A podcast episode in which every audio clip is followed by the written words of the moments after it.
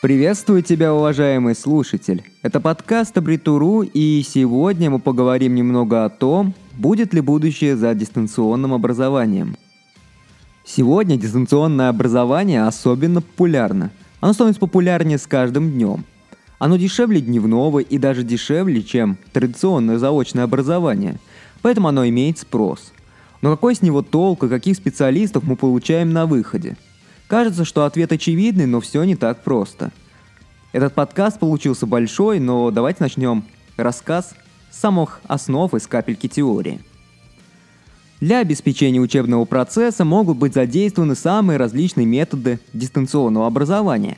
К ним в первую очередь относятся видеоконференция, а именно обмен видео со звуком.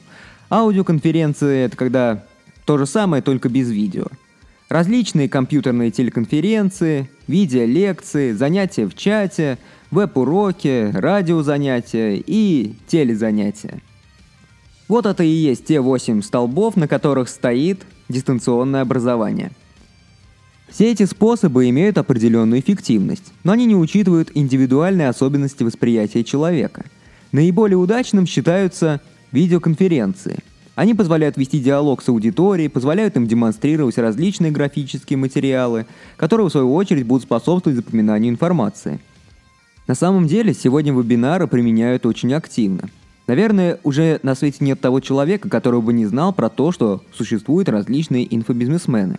Они самые первые освоили технологии дистанционного обучения – Российские вузы стремительно догоняли инфобизнесменов, и они действительно плотно занялись дистанционным образованием где-то начиная с 2012 года. Если кто-то учился в этот период, то он знает, что большинство образовательных контор используют LMS Moodle. Данная система является бесплатной, она достаточно гибкая в своей настройке, но в руках наших специалистов она сразу превращается в бревно с тестами – и вот таким образом дистанционное образование примерно на 95% состоит из итогового и промежуточного тестирования. Меня немного пугает тот факт, что вузы даже не работают над сменой стандартного дизайна страниц. Но, несмотря на все это, дистанционное образование сегодня ждет перспективное будущее. Предлагаю немного поговорить про дистанционное образование именно в России. Многие говорят, что дистанционное образование плодит бездарных специалистов – который не имеет представления даже о собственной профессии. Возможно, что оно так и есть, но немало ужасных специалистов вышло и с традиционным образованием, где они учились на дневном. В общем, я имею в виду, что если человек хочет учиться, узнавать новое, то он много узнает и на дистанционном. Он должен быть нацелен на самообразование. Плюс многие люди действительно много работают. В их случаях отъезд на сессию подобен краху. А так, а так все будет отлично. Ведь таким людям не придется покидать город ради сессии. На самом деле, если смотреть более глубоко, то основная проблема тут заключается не в качестве дистанционного образования, хотя оно там тоже достаточно низкое, есть куда расти. А основная здесь проблема в том, что россияне идут в ВУЗ не за знаниями, а за корочкой – вот наверняка вы слышали где-то по телевизору или читали в блогах, что дистанционное образование отменят и не будет больше дистанционного образования. Все. Ну так вот, если вы где-то слышали или читали про отмену дистанционного образования, то я поспешу вас расстроить, ибо никто его отменять не будет.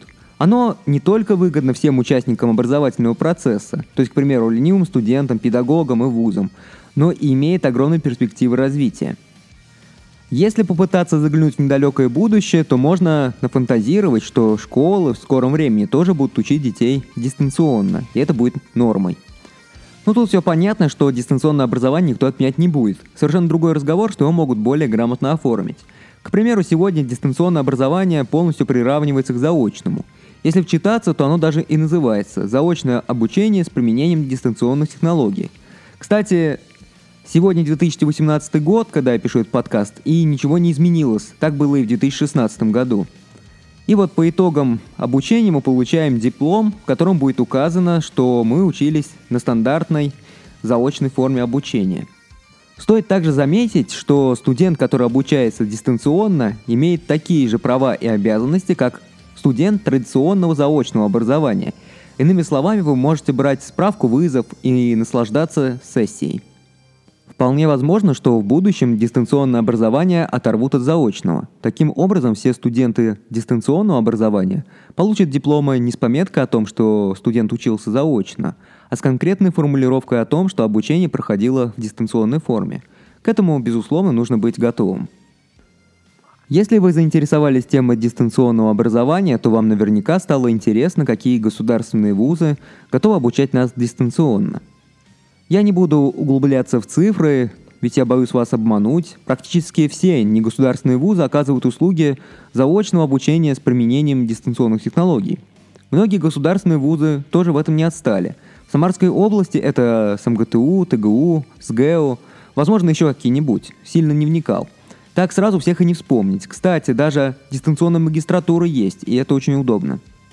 На самом деле, за более подробной информацией нужно обязательно обращаться в то учебное заведение, в которое вы надумали поступать.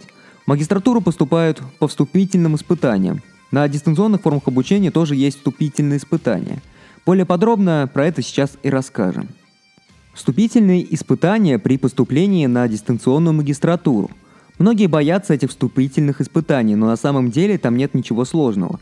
Как правило, ВУЗ заранее выкладывает все на своем сайте – он выкладывает все необходимые материалы, которые желательно изучить для успешного прохождения этих вступительных испытаний. Данное испытание, как правило, проходит в виде тестирования. Списать там, скорее всего, не получится, но выучить и дать достойный ответ вполне реально. Поступить на платную дистанционную магистратуру очень легко и доступно. Там и очень маленький конкурс, желающих там совсем немного, и плюс ко всему тесты достаточно простые. На самом деле есть люди, которым без дистанционного образования вообще никуда. Так вот, кому без дистанционного образования просто никак? Вообще изначально дистанционное образование разрабатывалось для людей с ограниченными возможностями здоровья. И тут не поспоришь. Для таких людей данный вид обучения является просто глотком свежего воздуха. Ведь современные технологии, они предоставляют одинаковые образовательные возможности всем. Всем, кто хочет обучаться. Вы только представьте, как сложно инвалиду-колясочнику выбраться на сессию – это просто нереально. Вот и пришло время подводить итоги. Если вы вообще определились, зачем вам нужно то или иное образование, то форма обучения, она уж как таковая никакого смысла и не имеет. А современные технологии открывают перед нами новые возможности, которых не было ранее. Разумеется, не хотелось бы, чтобы дистанционное образование отделили от заочного, но такое вполне может быть. Если вам неохота отрываться от рабочего процесса, то данный вид обучения идеально вам подойдет. В целом, Абритуру одобряет ваше желание учиться дистанционно. Разумеется, если вы качественно подходите к изучению всего учебного материала. На этом все. Не забывайте ставить лайки, подписываться и делать репосты. Огромное спасибо за каждую подписку.